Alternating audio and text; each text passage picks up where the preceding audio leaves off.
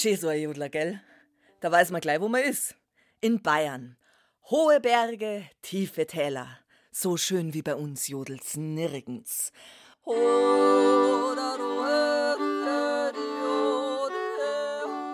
Man muss schon sagen, dass die ganze musikpflegerische Szene nach dem Zweiten Weltkrieg in Bayern, dass das natürlich schon sehr viel dazu beitragen hat, dass die Musik noch gibt.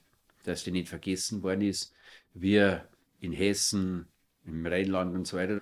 Natürlich hat auch die kulturelle, sehr starke Identität von Bayern auch noch im Nachhinein eine prägende Wirkung auf uns jetzt.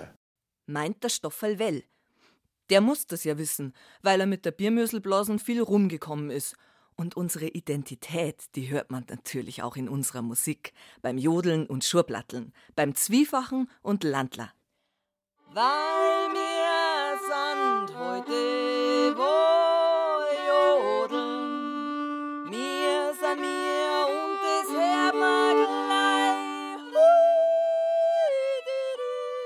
Gegend, die das nicht hat, sucht meistens dann leider das Identitätsstiftende, zum Beispiel in der Nation. Was aber nicht hinhaut, bei der Volksmusik nicht. Es gibt kein deutsches Volkslied in dem Sinn, als wir jetzt äh, über Däumer gibt es keiner. Stell dir vor, die Alice Weidel singt über Däumer gibt es keiner. Also ich kann es mir nicht vorstellen. Und über Däumer gibt es keiner ist für mich viel mehr Hymne als wir das Deutschlandlied. Ein Jodler, der klingt sofort nach Königsschlössern, Weißwurst und süßem Senf. Und deswegen freuen sich auch alle, die nach Bayern kommen, wenn sie unsere musikalische Identität präsentiert bekommen. Auf einem Heimatabend, einem Aborigines Heritage Evening, an dem echte Ureinwohner Einblick in die bayerische Spiritualität geben.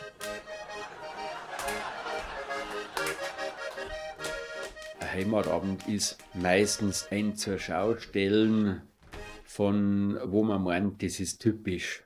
Und das liegt auch oft ganz richtig, aber manchmal haben sie die Balance nicht. Da kippt es dann um, wenn man einfach die Leute an Deppen macht. Oder wenn man das macht, wo man meint, dass der Zuhörer und Zuschauer als borisch empfindet. Und für viele sind Schublattler und Jodler die klingende Seele Bayerns. Die oberbayerische Volksmusik spielt in der bayerischen Identität die Rollen wie das Kraut in der deutschen Identität. Weit weg von Oberbayern, vom Sauerkraut der gesamtbayerischen Volksmusik, liegt mitten in der Oberpfalz Tirschenreuth. Auch hier wird in der Krachledernen geplattelt. Denn schon 1924 ist hier der Gebirgstrachtenerhaltungsverein Dwerdenfelser gegründet worden. Gründ worden ist der Verein in der Werdenfelser Tracht aber ziemlich schnell ist auch das Interesse am eigenen gewachsen und die Tirschenreuther Bürgertracht ist dann auch schnell dazugekommen. Florian Busel ist der Vorstand des Trachten- und Heimatvereins Werdenfelser Stamm. Hier haben oberbayerische Tracht und Musik Tradition. Mitten in der Oberpfalz. Aber nicht für die Feriengäste am Heimatabend. Bei uns ist es vom touristischen her nicht so gefordert gewesen.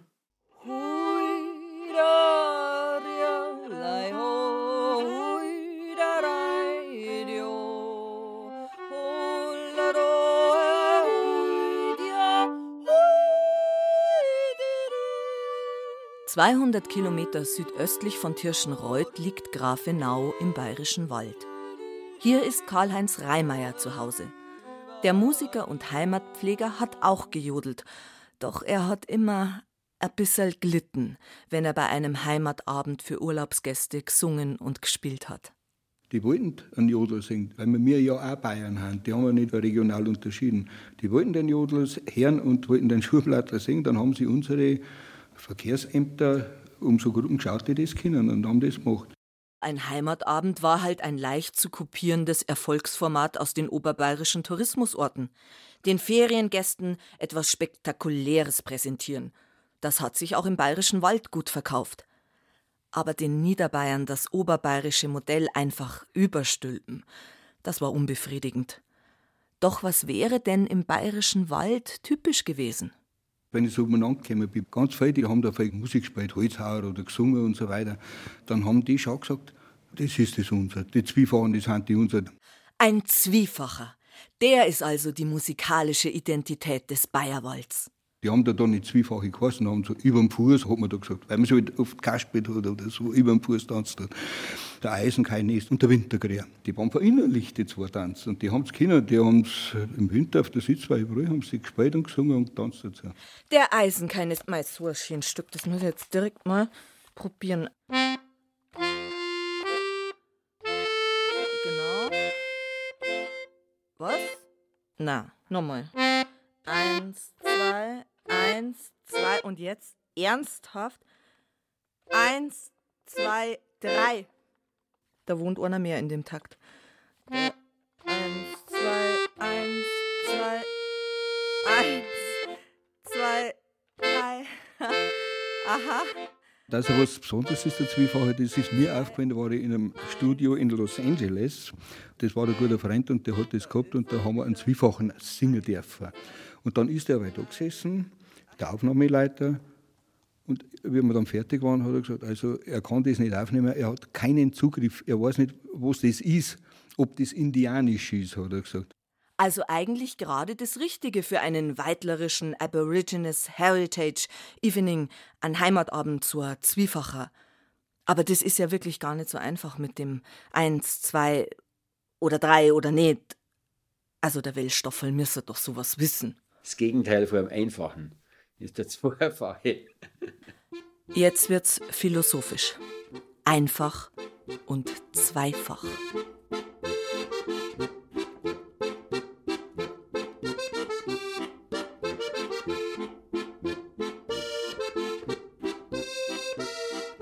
Also Zwiefacher ist ein taktwechselnder Tanz. Roland Pongratz ist der Leiter der Volksmusikakademie in Freyung und selbst Musiker. Der ist nicht entweder nur im Dreivierteltakt oder nur im Zweivierteltakt, sondern da wechseln die Taktarten ab. Was die Sache schwierig macht, ist, dass das bei jedem Zwiefachen die Zusammensetzung anders ist. Das klingt jetzt ein bisschen kompliziert. Also der Taktwechsel ist es, was den Zwiefachen so schwierig macht. Normalerweise geht es kunterbunt durcheinander und jeder Zwiefacher ist strukturell anders aufgebaut. So richtig ausschlaggebend wird es erst, wenn man einmal tanzen muss. Weil das heißt ja dann auch, dass ich mich ständig auf was Neues einstellen muss und einlassen muss. Ja, sind denn die Weitler so spontan, dass sie sich ständig auf was Neues einstellen und einlassen können? Oder vielleicht haben wir in Bayern ja den Zwiefachen, damit wir die Staatskanzlei besser verstehen. Nur die Oberbayern, die jodeln vor sich hin, immer im gleichen Takt. Wenn ich einmal heraustann, ist das Schönste der Welt, auf einen Zwiefachen zum Tanzen.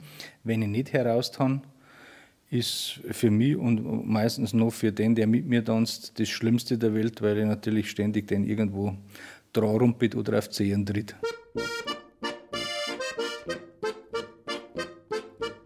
Maßgeblich brauchst du ganz viel Gefühl.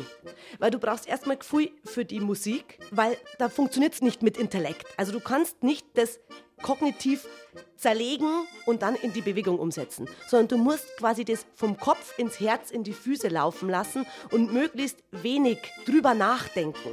Das sagt sie so einfach, die Katharina Meyer. Die Tochter des Volkskundlers und Volksmusikforschers Wolfgang Meyer wohnt im Isarwinkel und bezeichnet sich selbst als Tanzlustvermittlerin. Sie bringt den Leuten bei, wie der Zwiefache zu tanzen ist. Wenn du den Zwiefachen nicht kennst, dann ist es einfach so eine Herausforderung, erstmal selber diesen Rhythmus und Takt und Rhythmuswechsel zu durchsteigen, das gleichzeitig mit einem Partner dann noch in die Füße und auf den Tanzboden zu bringen. Das ist was unglaublich reizvolles. Eins, zwei, eins, zwei, eins, zwei, drei, eins, zwei, drei, eins, zwei, eins, zwei, eins, zwei, drei, eins, zwei, drei und jetzt ist anders und jetzt ist anders. Geh schon langsam komme ich drauf. Am einfachsten ist Schritte weglassen. Also, dass man quasi nimmer an Walzer Schritt als 1, 2, 3 tanzt, sondern man nur noch Wiegeschritte tanzt. Also du wiegst hin, 2, 3, her, 2, 3. Fast wie im echten Leben. Eine Zeit geht's im Walzer dahin. Dann stolperst du und bist so lange gerade getaktet, bis du dich wieder im Dreivierteltakt wiegst. Du versuchst dich immer an die wechselnden Gegebenheiten anzupassen, ist doch genauso wie das Leben läuft in Wirklichkeit. und dann ist es schön, wenn es einmal geschmeidig schwingt. Und wenn der andere dann auch noch mitschwingt, dann läuft es auch im Leben ja viel leichter. Das Zwiefache bezieht sich nicht nur auf den Taktwechsel, sondern auch auf den Tanz zu zweit. Aber wenn ein Mann eine Frau in der Öffentlichkeit einfach so um die Hüfte gefasst hat und dann eins, zwei, drei, eins, zwei und so weiter, das war moralisch höchst bedenklich und streng verboten.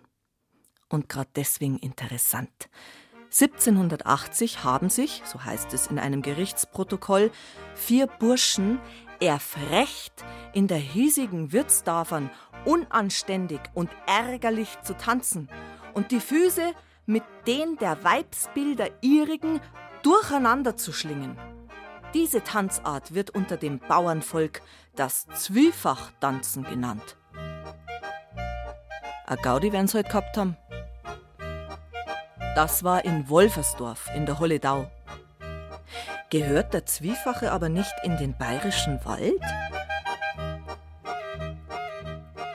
Eine der Gruppen, die für den Zwiefachen bekannt sind, sind die Dellenhauser Musikanten. Und Dellenhausen ist in Oberbayern. Die ältesten überlieferten Zwiefachen gibt es allerdings in der Oberpfalz. Im Stadtarchiv von Amberg sind in der Handschrift Fundamenta der Gallichon zwei Zwiefache überliefert. Die Handschrift stammt etwa von 1730 aus der Zeit also, in der Bach und Händel komponiert haben. Und in der Oberpfalz hat's ihn schon gegeben, den Zwiefachen. In der Tradition dieses Urzwiefachen stehen die Tangrindler Musikanten.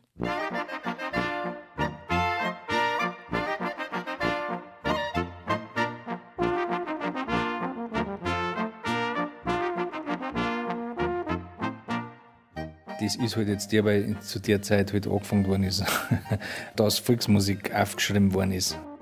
Dass die Noten vom ältesten bekannten Zwiefachen in Amberg liegen, lässt zwar die anderen Bezirke neidisch in die Oberpfalz schauen, bedeutet aber noch lange nicht, dass dort der Ursprung aller Zwiefachen ist. Das ist das Schwierige mit der Volksmusik und auch der Unterschied zu Bach oder Händel. Man hat sie ganz lang nicht aufgeschrieben, sondern gehört, gespielt und getanzt. Und jeder Musiker hat die Stücke auf seine Weise weiterentwickelt. Die Volksmusikanten früher sind keine ausgebildeten Musiker gewesen. Das heißt, da ist er da noch gegangen, wie viele Finger hat er noch, aus dem Krieg zum Beispiel, wie konnte er das spielen, wie ist überhaupt seine Technik. Man nimmt die Musikanten und Instrumente, die man heute halt im Dorf hat, die sind zusammengewürfelt worden, ja, und dann hat man geschaut, was für ein Sound da rauskommt. Volksmusik ist eine absichtslose Unterhaltung mit Tönen von sich selber zuerst einmal und manchmal darf auch noch andere zuhören. Dass man sich selber und die Leute erfreut macht. Das ist einfach eine schöne Kommunikation von den Menschen untereinander, weil sie sich selber nicht wichtig nimmt, weil es eine angenehme Äußerung von seinem Innersten der Umwelt gegenüber ist. Keine Frage. Es ist sehr wichtig, dass Volksmusik gesammelt und bewahrt wird, denn nur so kann man viele Stücke vor dem Vergessen retten und nachvollziehen, was wann wo gespielt worden ist. Doch ein Urzustand wie bei klassischer Musik lässt sich damit nicht festlegen. So ist es mit der Volksmusik und so ist es mit allem. Es wächst alles aus der Vergangenheit raus. Das heißt aber nicht, dass man in der Vergangenheit stehen bleiben muss.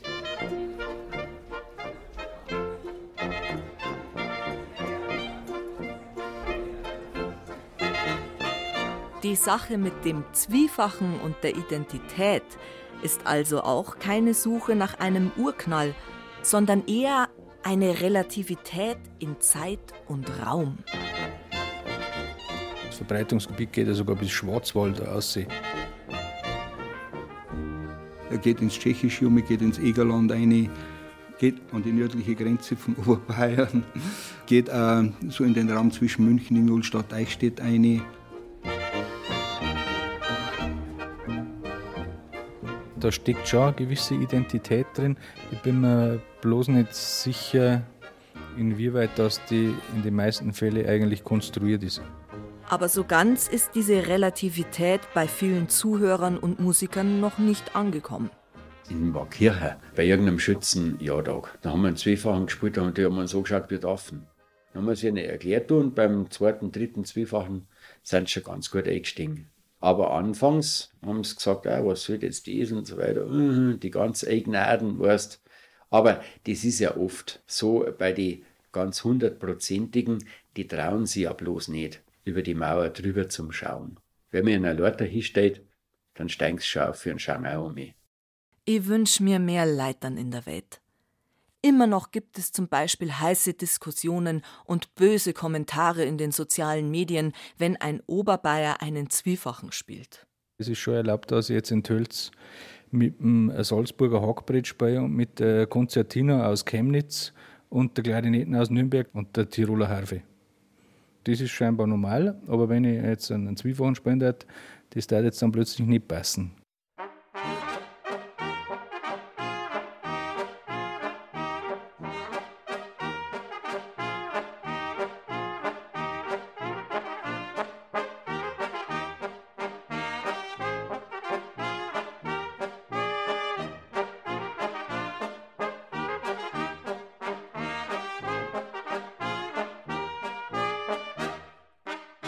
Ist ja mit den Jodler ähnlich. Irgendwer hat das mal untersucht, wie das eigentlich ist mit den gängigen oberbayerischen Jodlern.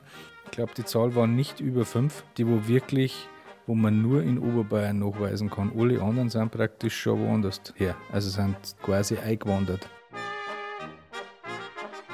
Da wird mit den Arien in Niederbayern mehr gejodelt als bei uns im Oberland. Es ist schon immer so gewesen. Wir haben das schon immer so gemacht das mit dem Immerschow und der musikalischen Heimat ist irgendwie a Schmarrn und schon immer einer gewesen. Und wie kommt der Schuhplattler in die Oberpfalz? Nach Tirschenreuth? Anfang vom letzten Jahrhundert hat es in der nördlichen Oberpfalz viel Windbruch gegeben in die Wälder. Und aus dem Werdenfelser Land sind da Arbeiter gekommen. Und die haben halt ihr Gewand und ihre Bräuche, Schuchplattler und Musik dazu mitgebracht. Tracht und Musik haben den Tirschenreutern so gut gefallen, dass sie beides übernommen haben und im Trachtenverein Dwerdenfelser fortleben lassen. Von dem, was die Werdenfelser Arbeiter damals mitgebracht haben, vom Gewand und der Kultur und der Musik hat ein Teil Einzug gefunden ins regionale Leben, das dann eben auch von den Einheimischen übernommen worden ist. Und das trotz Fremdeln mit der alpinen Kultur. Was wir heute noch wissen aus der Entstehungszeit vom Verein, ist, dass die Gruppen in der Bevölkerung damals doch recht getrennt waren. Das sind wir, das sind die anderen. Das hat es gegeben und die Gastarbeiter, denke ich mal, waren auch nicht viel beliebter, weil es heute noch sind. Aber die Tierschneider haben sich inspirieren lassen. Die Musik wandert mit, mit den Menschen auf der Suche nach Arbeit, mit Holzern oder auch mit Glasmachern. Also eigentlich alles im Fluss. Aber was ist dann die Identität? Woher wissen wir, wie der Bayerwald, die Oberpfalz, das Oberland oder die Holledau klingen?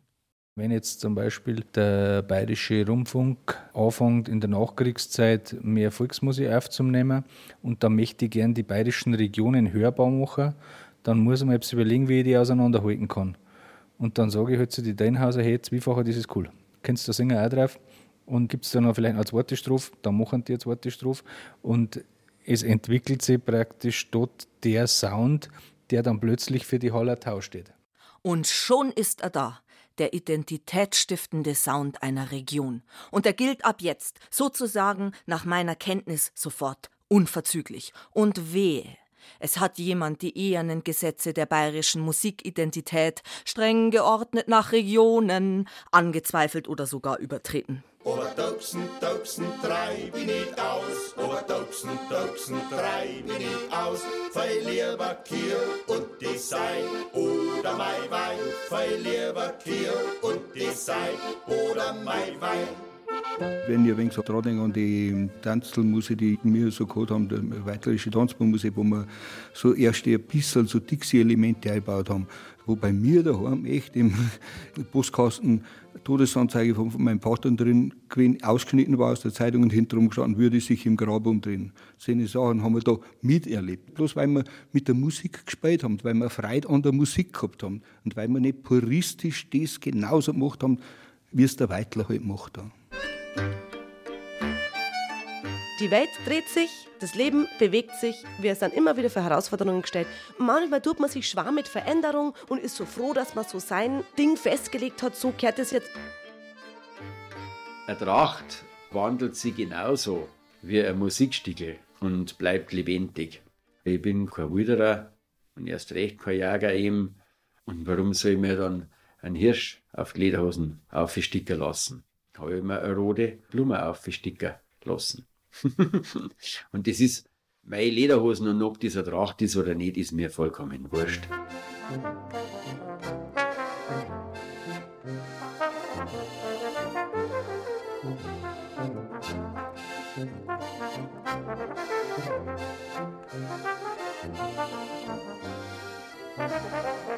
Man muss also sagen, dass das, was wir Volksmusik nennen, genauso der Mode unterworfen ist wie die Schuhe oder die Frisur. Dann wäre die stade Musik aus dem Wald, der Oberpfälzer Zwiefache oder der Oberlandler Jodler so etwas wie der Fokuhila der Volksmusik. Ist also schon eine Zeit her, ich kann damit nur rumlaufen, aber es gibt Alternativen. Jeder muss mit den Haaren, die er hat, das machen, was ihm steht oder was gerade modern ist. Egal, ob das jetzt Fukuhila oder Topfschnitt ist. Na, Moment, Bowlcut heißt es ja jetzt die Welt ist viel globaler und die Grenzen so existieren nicht mehr. Oder sagen wir so, es ist eine befruchtende Sache, weil mit der Zeit schleicht sie dann in meiner bohrischen Volksmusik, die ich mache, einmal der Tarantella. Ist auch gut, ich esse auch mittlerweile Nudeln. Und warum soll ich dann kein Tarantella spielen? Als man im Morgen dran, sieht's man gleich sang. Hunger krieg ich gleich, wenn ihr an McDonalds sieht. Wenn's man im Morgen war, sieht's man gleich sang. Die Fundamentalisten, die Ayatollahs, die sagen, so und so muss klingen oder was, die werden immer weniger. Also die engstirnigen, Eignaden, hundertprozentigen, hunderttausendprozentigen weil es ist nie richtig, wenn du wem vorschreibst, was er machen und singen und spielen soll. Also bittchen, da weiter jodeln, wo man gern jodelt. Weiter Schurblatteln, wenn's Spaß macht. Weil in der Volksmusik halt alles ständig im Fluss ist und das schon immer eine lebendige Musik war. Und der Zwiefache? Unser bayerisches immaterielles Kulturerbe? Der ist immer und überall eins zwei, eins, zwei, eins, zwei, drei, wollt draus die sein. Eisen kein Nest, san 13, 14 Junge drin gewesen. Des Teufels Nest, des Teufels Nest, des Dunner Teufels Eisen kein Nest.